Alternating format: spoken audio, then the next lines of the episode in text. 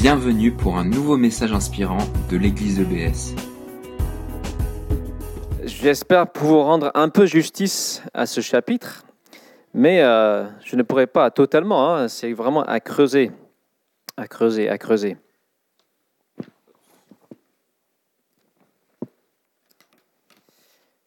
Alors, est-ce qu'on peut voir le PowerPoint qui accompagne ce message? Super. le titre est un peu étrange, Monter dans la brouette.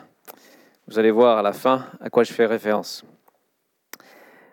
Hier soir, j'étais dans un train, enfin j'étais dans plusieurs trains, et il est arrivé ce qui arrive presque tout le temps. Un jeune homme à côté de moi, je discute avec lui, et puis à un moment donné, on parle de la foi. je lui dis, je lui demande en quoi est-ce que tu crois? Et il fait un petit sourire, bah, je crois en moi. Et j'entends tout le monde dire ça, je crois en moi-même. Et souvent, avec ce petit sourire, comme s'ils ont dit quelque chose de très intelligent, de très futé, de, très euh, original. Mais ça me laisse toujours perplexe. Je me dis, mais moi aussi, je crois en moi. Je crois que j'existe, je crois que j'ai certaines capacités, mais ça ne s'arrête pas là. Je ne peux pas réduire ma croyance à ma petite personne. Je ne suis pas la mesure de tout. Je ne suis pas ce qui est le plus fort, le plus merveilleux euh, dans l'univers. Je n'ai pas toutes les capacités. Et honnêtement, je trouve ça assez triste et égocentrique et nombriliste juste de dire je crois en moi. C'est dommage. Mais c'est vrai qu'on vit dans une culture qui dit très très souvent, regardez la moitié des films Disney, le message c'est crois en toi et foi en toi. Tu peux le faire. Alors on est d'accord, si on dit à un enfant tu ne peux pas le faire, tu n'y arriveras pas, on va le casser, on va le brimer, on va l'arrêter dans son élan, on va le diminuer. Donc, je n'apporterai pas ça comme message. Mais cette philosophie euh, crois en toi-même est très très présente. L'étape suivante, c'est I believe I can fly. Je crois que je peux voler. Je crois que j'ai des capacités. Merci. Heidi a apprécié. Je crois que si, je crois que j'ai tel potentiel, eh bien, ça arrivera. Il suffit de croire. Peu importe en quoi, c'est le fait de croire qui fait que la chose arrivera. Et donc, on a foi en quoi? En la foi. voilà, c'est une sorte de puissance illimitée, la foi, qui nous permettra d'accéder à, plein, plein, de, plein de choses. Si je crois suffisamment fort, ça arrivera. Alors, jusqu'à un certain point, je crois que cette philosophie peut avoir un effet bénéfique, probablement. Aider les gens à faire mieux. Mais il faut savoir qu'il y a des limites. On entend aussi des personnes qui, disent, euh, ça c'est plus aux États-Unis que dans un pays comme l'Inde, hein, j'ai passé commande à l'univers et j'ai obtenu ce que j'ai commandé. Et des chrétiens aussi, hein, certains chrétiens, en tout cas ils se disent chrétiens, disent bah, j'ai passé commande à Dieu j'ai visualisé la Mercedes. J'ai cru avec toutes mes forces et j'ai eu la Mercedes. Je suis devenu millionnaire, etc. Et ce chapitre qu'on vient de lire pose la question, est-ce que tout cela c'est vrai? Est-ce qu'il suffit de croire? En quoi? En qui mettre sa confiance? Et jusqu'à quel point? Donc au début, on a cette euh, ce miracle, cette, multiplication des pains, la foule est attirée par les guérisons de Jésus. Il a un ministère assez spectaculaire hein, il veut se retirer et les gens continuent à le chercher. Ils aiment vraiment ce guérisseur. Et donc il se pose, il regarde la foule affluer vers lui. Et il se dit, je vais apprendre quelque chose à mes disciples sur la foi. Jésus est un très bon pédagogue, donc il commence par une question. Où acheter du pain pour nourrir tout ce monde? Il demande à Philippe. Mais il sait très bien ce qu'il va faire. C'est un petit test. Il dit, euh, ça n'a pas fonctionné, c'est pas grave, pour voir ce que Philippe allait répondre. Donc Philippe, il regarde la situation et il dit, il faudrait 200 pièces d'argent pour nourrir toute cette foule. Ça veut dire 8 mois de salaire. Il dit, c'est pas possible. Ça, c'est pas dans nos capacités. L'autre, euh, André, il dit voilà, il y a un petit garçon qui a quelques pains et quelques poissons, mais c'est rien pour 5 000, 6 000, 10 000 personnes. Ça ne suffira pas. On ne peut pas le faire. Et Jésus, il prend ses pains et entre ses mains, ses pains se multiplient. Voilà, de façon extraordinaire. la fin de cette, cette grande foule est apaisée, des milliers de personnes. Et la question, quelque part implicite, que Jésus pose par cet acte à ses disciples, c'est est-ce que vous mettez votre foi en moi et à quel point? C'est vrai, vous n'avez pas en vous-même la capacité de répondre à ce besoin. Ça vous dépasse. Mais est-ce que vous croyez que moi j'ai la capacité? Si vous mettez le peu que vous avez entre mes mains, est-ce que vous croyez que je peux le multiplier? Alors, la foule semble réagir par la foi au début. La foule dit, euh, pas de doute, cet homme est vraiment le prophète qui devait venir dans le monde.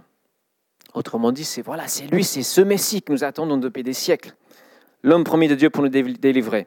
Et ils ont envie de le prendre comme leur roi. Le texte dit qu'ils veulent l'enlever pour le proclamer roi.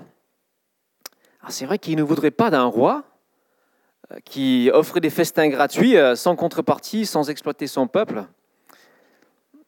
Jimmy a fait référence aux élections américaines. Hein. On a quelqu'un, bon, comme toujours, un président qui promet des choses. Hein.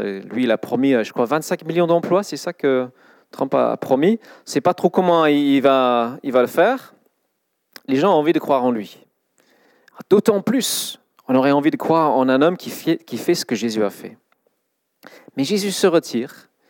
Il n'est pas ce roi que eux y pensent. Il est beaucoup, beaucoup plus. Alors, si vous avez suivi un peu cette série sur l'évangile de Jean, vous savez que tous les miracles de Jésus ont un sens symbolique. Et on est invité à chercher le sens. Et tout le chapitre qui suit, à part euh, les cinq versets sur euh, Jésus qui marche sur l'eau, c'est une explication du sens de ce miracle. Et si je résume ce que dit Jésus, c'est Jésus veut démontrer par les miracles qu'il est capable de satisfaire une faim plus profonde que la faim physique. Il est capable de nourrir notre faim spirituelle. Donc on a cette foule qui arrive à, rattraper ce, roi qui ne veut pas être couronné. Et on entre dans une sorte de dialogue de sourds. Jésus dit des choses, euh, et eux, ils comprennent tout sur le plan, euh, le premier plan, premier degré, plan physique. Et ça, il y a beaucoup de confusion, de perplexité, où ils sont offensés. Il reste sur la surface des choses. Et la première chose que Jésus dit, qui est un peu surprenante, il dit que l'œuvre ou le travail de Dieu, c'est de croire. Ça, c'est la première chose. Il nous dit de travailler pour une nourriture éternelle. La foule dit euh, qu'est-ce qu'il faut faire hein, pour travailler pour la nourriture éternelle? Il dit c'est pas d'abord faire quelque chose, c'est d'abord croire. Croire en qui En quoi? Bah, En celui qu'il a envoyé. Moi. Jésus. Il ne dit pas c'est croire en soi ou croire en la foi ou croire en l'univers, croire en une sorte de force. Il dit en celui qu'il a, que Dieu a envoyé.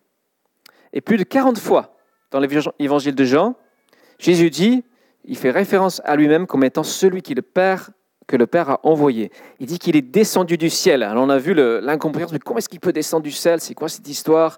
Il dit qu'il est seul à avoir vu le Père face à face et il veut qu'on mette notre foi entièrement en lui. Et un peu plus tard dans le discours, Jésus dit au, verset 63, c'est l'Esprit qui donne la vie, l'homme n'aboutit à rien par lui-même. Les paroles que je vous ai données sont esprit et vie. Alors c'est franchement le contraire de ce qu'on veut croire. On veut croire que l'homme, par ses forces, peut aboutir à Dieu et qu'il peut accomplir autant dans le domaine spirituel que dans le domaine naturel. Regardez tous nos accomplissements. L'homme est capable de tellement de choses. Nos connaissances, notre science. On produit des iPhones. Waouh On est géniaux. Ordinateur de poche. C'est vrai, l'homme est intelligent. Mais Jésus dit qu'en ce qui concerne la vie, la vraie, la véritable, la vie spirituelle, la vie éternelle, la vie qui vient de Dieu, L'homme est complètement impuissant. Il ne peut pas la produire. La seule solution étant Dieu. Il dit que c'est Dieu, le Père, qui en lui possède la vie. Il a la vie en lui-même. Il me fait vivre, dit Jésus, et lui fait vivre ceux qui croient en lui. Alors moi, je peux dire que mettre sa foi, moi j'ai mis ma foi en Jésus-Christ, et c'est vraiment reposant. C'est reposant de se poser sur quelqu'un d'autre, sur les capacités, sur la, la bonté de quelqu'un d'autre, de quelqu'un qui est beaucoup, beaucoup, beaucoup plus fort que moi. C'est un état d'esprit où on se dit, telle, telle chose, je ne peux pas le faire, mais lui le peut. Je n'ai pas la capacité, mais lui, il l'a. Quelqu'un a cette capacité qui me manque. Et ça nous permet d'arrêter de, de, nous tracasser, d'arrêter de nous prendre pour des petits dieux, de croire qu'on peut tout. C'est reposant. Et donc Jésus dit, travaillez à croire, à mettre votre confiance en lui. Et on a vu, la foule est, quand même, à partir du moment, ils sont sceptiques. Ils ne sont pas prêts à mettre leur pleine confiance en lui. Ils disent, voilà, bon, on a vu la multiplication des pains, mais ça n'a pas suffi. On veut un miracle plus grand, un signe plus fort encore. Ils font référence au plus grand miracle de l'Ancien Testament, cette manne qui tombait tous les jours du ciel, qui nourrissait le peuple. Ils veulent quelque chose de plus fort encore. Et c'est vrai, parfois, on peut aussi être comme ça avec Dieu. Il arrive que Dieu... On dit à Dieu, oui, je, crois, je mets ma confiance en toi. On oublie, on devient un peu insatisfait, on demande de nouveaux signes, on demande de nouvelles choses, de nouvelles preuves. Et ce qui est important, ce n'est pas d'avoir une, multitude de signes, mais c'est de bien saisir, bien comprendre le sens des signes que Dieu veut bien nous donner. Moi, j'ai connu quand j'étais à Dijon une femme qui, a, qui est venue un peu dans l'église et elle a été guérie miraculeusement d'un rhumatisme qui prenait tout son corps suite à la prière au nom de Jésus. Vraiment une, miracle constaté par les médecins. en fait, ça n'a pas suffi pour qu'elle mette sa confiance pleinement en Jésus. Elle a un peu fréquenté la communauté, mais au bout d'un moment, elle, elle s'est retirée. Ça n'a pas suffi.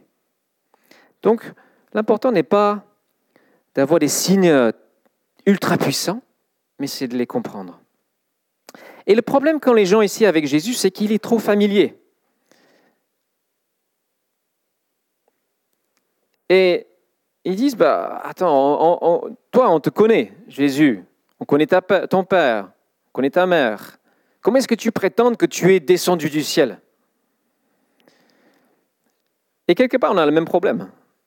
Jésus est devenu euh, familier. Je ne sais pas si vous voyez des, images comme ça. On, familiarise, on banalise.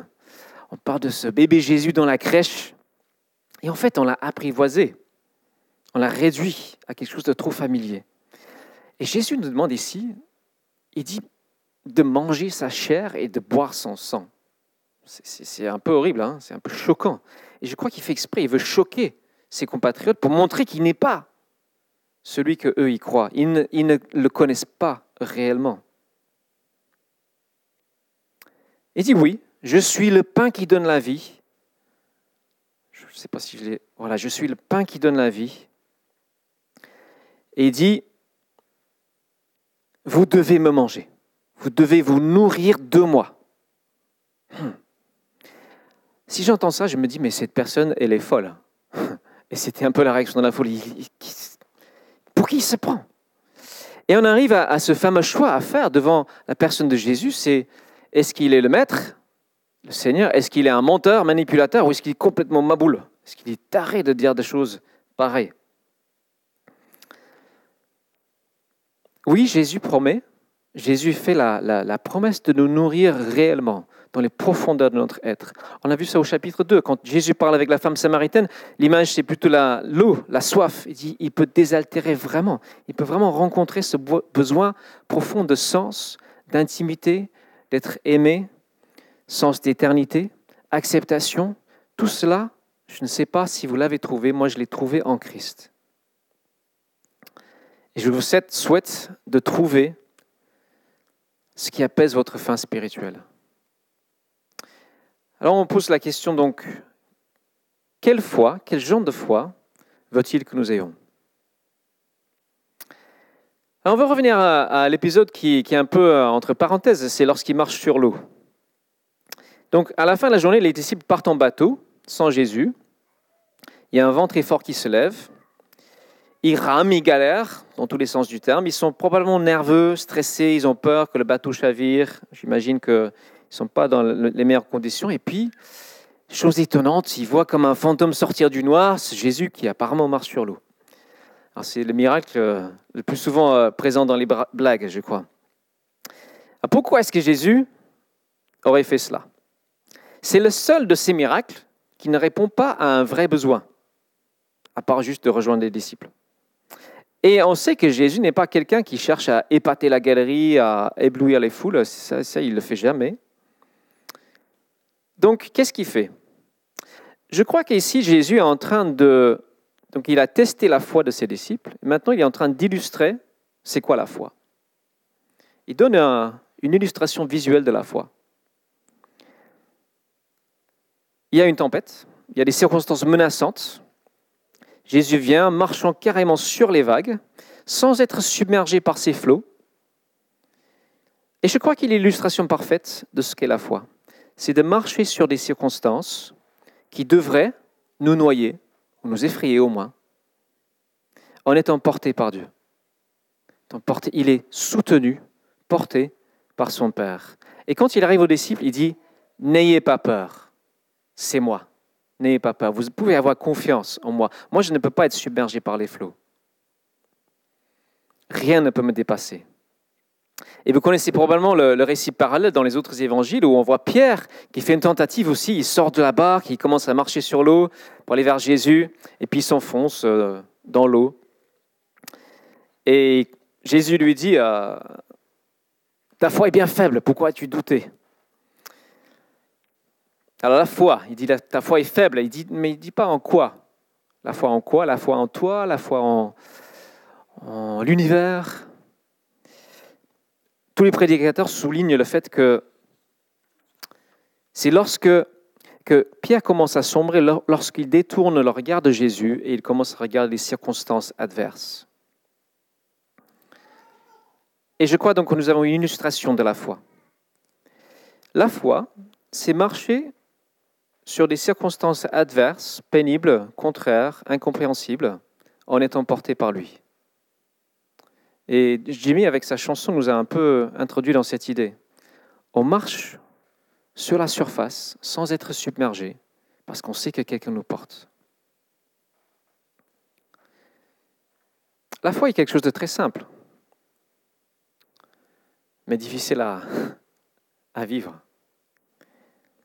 L'évangile est, très simple. La bonne nouvelle est très simple. Jésus résume ici l'évangile.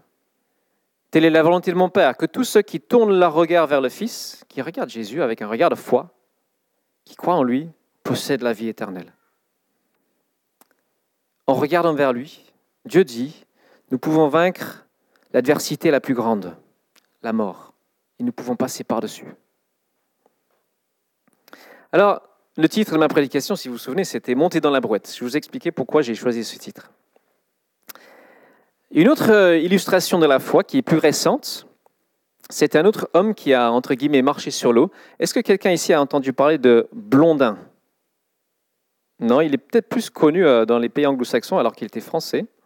C'était un funambule du 19e siècle. Et en 1859, il est parti aux États-Unis et il a suspendu une corde de quelques 400 mètres de long à 60 mètres au-dessus de, l'eau, des chutes. Et il, euh, il faisait des allers-retours sur la corde. Et plusieurs variantes. Il faisait une fois, il s'assoit sur la corde, il sort une bouteille, il commence à boire. Une autre fois, il, euh, fait un saut périlleux en arrière. Une fois, il traverse à vélo. Bon, je pense qu'il y avait un truc pour équilibrer, mais il a traversé à vélo euh, les chutes Niagara. Une autre fois, il a fait les yeux bandés. Il a fait pieds et mains menottés. Et il y a une fois où euh, donc il, commence à être de plus en plus connu et il y a une délégation royale qui arrive de l'Angleterre pour voir euh, cet homme incroyable. Et il y a un duc qui est au premier rang de la foule. Et lui, à cette occasion-là, il roule une brouette sur, sur la, le câble. Et euh, il prend un sac de pommes de terre, il met dans la boîte et il passe, il repasse. Et il revient vers la foule et il dit euh, Est-ce que vous croyez que je peux passer sur les chutes avec une personne dans la brouette? Il regarde le duc, il dit Oui, oui, bien sûr, bien sûr. Ben, montez alors. Le duc, là, il est un peu moins sûr. Et il dit à la foule, est-ce que quelqu'un veut bien monter dans la brouette? Parce qu'ils sont tous applaudis, ouais, ouais, tu peux le faire. Et tout le monde regarde ses chaussures. Et puis à la fin, il y a, une petite vieille dame qui monte dans la brouette. Ah, c'était sa maman. Et elle a eu confiance en son fils. Et je crois que le genre de foi que Jésus demande de nous, c'est de monter dans une sorte de brouette que lui va pousser. C'est de mettre une entière et totale confiance en ses capacités, en sa capacité de nous porter, à travers bien des circonstances difficiles, y compris la mort. Et ça veut dire, si je mets ma vie entièrement entre ses mains, ça veut dire que je m'abandonne à lui. J'abandonne d'autres choses, j'abandonne d'autres philosophies, j'abandonne d'autres maîtres. Je lui confie totalement mon existence. Et moi, si je l'ai fait, c'est parce que j'ai entendu des chrétiens me dire que c'était possible et que, entre guillemets, ça marchait. Et j'ai vu qu'ils avaient raison. Et donc, il nous transporte par-dessus le, le gouffre, le néant, j'ai parlé de la mort. Je crois vraiment qu'il nous porte à travers la, mort. Je crois que Jésus est ressuscité, qu'il est le seul à être revenu des morts, d'entre les morts, qu'il est monté au ciel. Tout cela, je crois, basé sur ces témoignages des disciples qui, sont, qui ont tous été mis à mort pour avoir dit que Jésus est ressuscité. Je crois qu'il ne mentait pas. Et je crois que notre Église, comme toutes les Églises, tient ou tombe sur cette vérité d'un homme ressuscité qui a vaincu la mort. Sans cette résurrection, ma foi est une béquille. Elle est une illusion ou une jolie philosophie. Mais je crois qu'il est vraiment, vraiment digne de ma confiance. Et je crois qu'il nous invite tous à un choix. C'est celle de rester dans la foule ou celle de sortir de la foule, de devenir disciple, de monter dans la brouette. On peut regarder de loin, on peut rester dans la foule et oui, c'est bien ce qui se passe, on peut venir à l'église hein, aussi hein, et rester dans la foule. Mais le jour où il dit quelque chose qui ne nous plaît pas, bah, comme eux, on va partir aussi, on va abandonner. Et je crois que ce que Jésus cherche chez nous, c'est le genre de foi où on répond à cet appel et on s'engage et on sort de la foule et on dit oui, je veux monter dans la boîte, je veux te confier mon existence, je veux être ton disciple. C'est un renoncement. Mais c'est comme tous les choix. Quand on choisit, on renonce à quelque chose. Moi, quand j'ai épousé Cynthia, je crois que dans certaines paroles, j'ai dit je renonce à toutes les autres femmes. J'ai fixé mon choix sur elle. Alors, c'est vrai, j'étais confiant. J'étais confiant euh, qu'elle m'aimait, je l'aimais. Ce n'était pas un choix qui était difficile, hein. mais il fallait quand même euh, poser ce choix. Et je crois que c'est pareil avec lui. Je crois vraiment qu'il nous aime, qu'il est digne totalement de cette confiance. La difficulté qu'a la foule, c'est que Jésus parle en termes d'absolu. Et nous, on veut toujours relativiser les choses. Par exemple, voilà, il dit Je suis le pain qui, vivant qui descend du ciel. Si quelqu'un mange de ce pain-là, il vivra éternellement. C'est en termes noir et blanc, absolu. C'est vie éternelle ou pas de vie éternelle. Jésus nous pousse à des choix véritables. Et si nous avons déjà fait ce choix une fois, il nous demande à plusieurs reprises dans notre vie de disciples de refaire le même choix, de réitérer ce choix de confiance, d'abandon. Il y a d'autres gouffres et d'autres abîmes et d'autres, d'autres vents et vagues dans notre vie que la dernière, que celle de la mort. Et je crois qu'il nous demande de choisir dans les circonstances adverses, de mettre notre confiance en lui. Je vous donne un petit témoignage. Moi, c'est en 95 que j'ai pris pour la première fois cette décision de, on va dire, monter dans la boîte. Je n'ai jamais regretté ce choix, mais je suis passé par plusieurs, euh, on va dire, gouffres, des moments euh, de vide. Et euh, un de ces moments les plus difficiles, c'était 2010. J'ai quitté Dijon, je, suis, je me suis installé en région parisienne pour les études. Et euh, j'avais vraiment espéré trouver rapidement une femme. je vous avoue, j'en avais vraiment marre d'être célibataire. Je voulais me caser, on va dire. Et j'ai essayé de forcer les choses. J'ai vraiment, j'ai pas été sage. J'ai essayé de forcer les choses avec dans certaines relations. Et au bout du compte, je me suis rendu euh, vraiment malheureux. Voilà. Et je me tourmentais avec cette pensée, mais Seigneur, jusqu'à quand? Jusqu'à quand? Comme cette question de Jimmy, euh, jusqu'à quand est-ce que je vais attendre certains exaucements? Et puis je suis parti pour un week-end, euh, on va dire, de retraite, et j'ai réalisé que je ne mettais pas ma confiance en Dieu. Je ne mettais pas ma confiance au Seigneur. J'étais en train d'essayer de, tout faire par, par moi-même, et ça ne marchait pas. Et j'ai demandé pardon à Dieu. J'ai dit, Dieu, pardonne-moi, je ne t'ai pas fait confiance. Et c'était difficile de dire ça. Hein. J'ai pleuré et je lui dis, mais je te reconfie vraiment cet aspect de ma vie. Toi, tu t'en occupes. Dieu m'a pas répondu tout. Il ne m'a pas répondu tout de suite par une rencontre, mais il m'a donné une immense paix, même une joie que j'avais perdue. J'ai retrouvé la paix et la joie. Et c'était cinq ans plus tard que j'ai rencontré Cynthia. Et je crois que pour plusieurs, hein, c'est un domaine où c'est difficile de garder confiance. On est testé dans notre foi. Est-ce que le Seigneur s'occupe vraiment de moi? Alors je ne suis pas en train de, parler d'être passif, d'attendre que tout nous tombe d'entre les mains, euh, tombe tout cuit dans le bec, comme on dit. Ce n'est pas la passivité. Hein. J'ai connu aussi quelqu'un, enfin plusieurs personnes, qui, utilisent la foi comme une excuse quelqu'un que j'ai connu à Paris, et c'était un chemin de longue durée. Il disait toujours, oui, je mets toute ma confiance en Dieu. Il faisait même pas les démarches simples qu'il devait faire pour sortir de sa situation. Donc c'était la paresse, c'était pas la foi. La foi demande, c'est un certain travail d'orienter notre regard. Jésus parle d'une œuvre à accomplir, une décision à tourner nos regards vers lui, de ne pas regarder les vents et les vagues, de ne pas regarder en bas l'abîme, mais de regarder les mains de celui qui porte la brouette. Et je crois que, enfin, moi en tout cas, j'ai encore des défis de foi. J'ai un ou deux domaines spécifiques où je sais que Dieu me dit, fais-moi confiance dans ce domaine. Fais-moi confiance.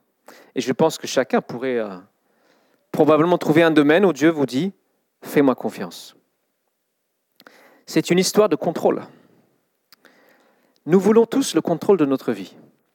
Et on passe les 20-25 premières années de notre vie à apprendre comment maîtriser notre existence, comment devenir autonome, comment travailler, comment devenir indépendant, adulte, etc. Et puis, le message que Jésus nous annonce, c'est de lui redonner la maîtrise qu'on a gagnée de notre vie. C'est pas facile. Il nous demande au niveau de notre cœur non pas de devenir des mollusques, mais de lui donner, d'abandonner notre sort, tout ce que nous sommes entre ses mains, et de dire, oui, Seigneur, conduis-moi, sois mon guide, j'obéirai à ta voix. Je montrerai ma confiance en obéissant. J'ai bientôt terminé. Ah, je me suis dit en préparant cette prédication, il y a des gens qui ont de la chance parce qu'elles sont anxieuses des personnes qui sont euh, anxieuses. Alors pourquoi est-ce que vous avez la chance? Parce que vous avez beaucoup d'occasions de grandir dans la foi. Beaucoup d'occasions de remettre le contrôle au Créateur. Et je l'ai encore vécu cette semaine. Hein. Comme je dis, j'étais en déplacement beaucoup et il y a eu une situation qui m'a beaucoup, beaucoup préoccupé. J'étais vraiment inquiet. J'avais peur. Et dans un de mes nombreux trains, j'ai passé dix minutes, j'ai fermé les yeux et j'ai juste dit la même petite prière, Seigneur, je te confie ça. Je te confie ça. Seigneur, vraiment, je, je te donne cette situation et tu t'en occuperas. Et j'ai pu m'endormir dans la paix. J'ai pu dormir dans la paix. J'ai pu marcher sur les vagues. Donc une foi est active, elle se vit en relation, elle se vit dans la prière avec celui qui nous aime, celui qui a donné son corps, son être, son âme pour nous, pour nous nourrir. Alors on n'a pas parlé vraiment de comment se nourrir de lui, ça c'est une autre prédication. Les catholiques ont compris cette parole très littéralement en prenant la hostie, euh, qui pour les catholiques devient vraiment un corps de Christ. Moi je crois au sens symbolique, et que je peux me nourrir de lui dans la méditation, dans la prière, dans les temps ensemble, lorsqu'on prend la scène, on se remémore ce qu'il a, a fait pour nous. Ça nourrit notre être intérieur. Et encore une fois, je vous parle de, Trump, hein, Donald Trump. Quel contraste, quel contraste entre ces deux, on va dire, gouverneurs. Un qui, pour moi, il trompe, hein. Donald Trump. Des promesses illusoires. Et j'ai un roi qui a donné son corps en pâture pour moi, qui a démontré, ce n'est pas une promesse politique, il a démontré son amour pour moi. Je peux lui faire confiance. Et si je marche par la foi, ça aura un impact dans tout, tout dans ma vie, dans les petites choses. Mon dernier exemple, je sais que Dieu me demande d'être un, mari attentionné. C'est quelque chose qu'il demande aux maris, ceux qui sont mariés. Je ne le suis pas toujours. Et je, pense que j'ai déjà confessé ça la semaine dernière. Hein. Parfois, quand Cynthia me, parle, je n'ai pas toujours envie d'écouter. J'ai parlé de l'écoute. Hein. Mais vous savez, quand je, quand je m'arrête et je dis, OK, je vais prendre le temps de l'écouter, c'est un acte de foi. Dans le sens où je décide d'obéir à Dieu et de croire que si j'obéis, il y aura des fruits, il y aura quelque chose de positif qui en sortira de ma vie. Et tout à fait, bien sûr, on le voit rapidement dans une relation. Mais ça, c'est le principe de la foi. C'est d'obéir à ce que dit Dieu. C'est d'obéir à cette parole qui dit mettez toute votre confiance en moi. Et en conclusion, donc, Jésus dit des choses difficiles. Dans ce chapitre, euh, il y a des personnes qui décident de l'abandonner. Et Jésus pose la question à Pierre, à ses disciples, est-ce que vous aussi, vous voulez partir, m'abandonner? Et Pierre dit, euh, Seigneur, vers qui irions-nous? Tu as les paroles de la vie éternelle nous avons mis toute notre confiance en toi. Oui, on peut être tenté parfois d'abandonner la marche par la foi. Tenter d'abandonner parce que c'est trop long, parce qu'on ne comprend pas tout, parce qu'il dit des paroles parfois difficiles. Et Jésus nous pose cette question de nouveau. Est-ce que vous voulez aussi partir? Il nous laisse libres.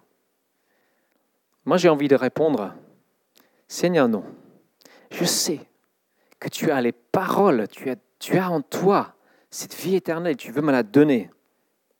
J'ai mis toute ma, confiance en toi et je continue à mettre toute ma confiance en toi.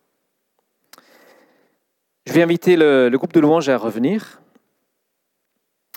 Et je vais, euh, je vais vous, proposer aujourd'hui de, de concrétiser, pour certains, une démarche de foi. J'ai parlé de rester dans la foule, ou de devenir disciple. Et pendant qu'on chante ce, dernier chant, alors j'aimerais qu'on reprenne le chant, euh, celui du milieu, le, vieux chant là. C'était quoi déjà? Entre tes mains. Ouais. Celui-là, pour, pour dire oui, je, je veux de nouveau mettre ma vie entre tes mains. Et pendant que ce chant se joue, je vais inviter d'abord ceux qui font partie de l'équipe de prière à venir devant. Et s'il y a quelqu'un qui se dit oui, aujourd'hui, je veux sortir de la barque. Aujourd'hui, je veux monter dans cette brouette et confier ma vie entre ses mains, peut-être pour la première fois. Je veux prendre cette décision. J'ai entendu des témoignages. Je veux tester pour moi-même. Je veux voir pour moi-même la fidélité de Dieu. Merci d'avoir écouté notre podcast. Pour plus d'informations sur l'Église EBS, rendez-vous sur le site internet www.église-ebs.com.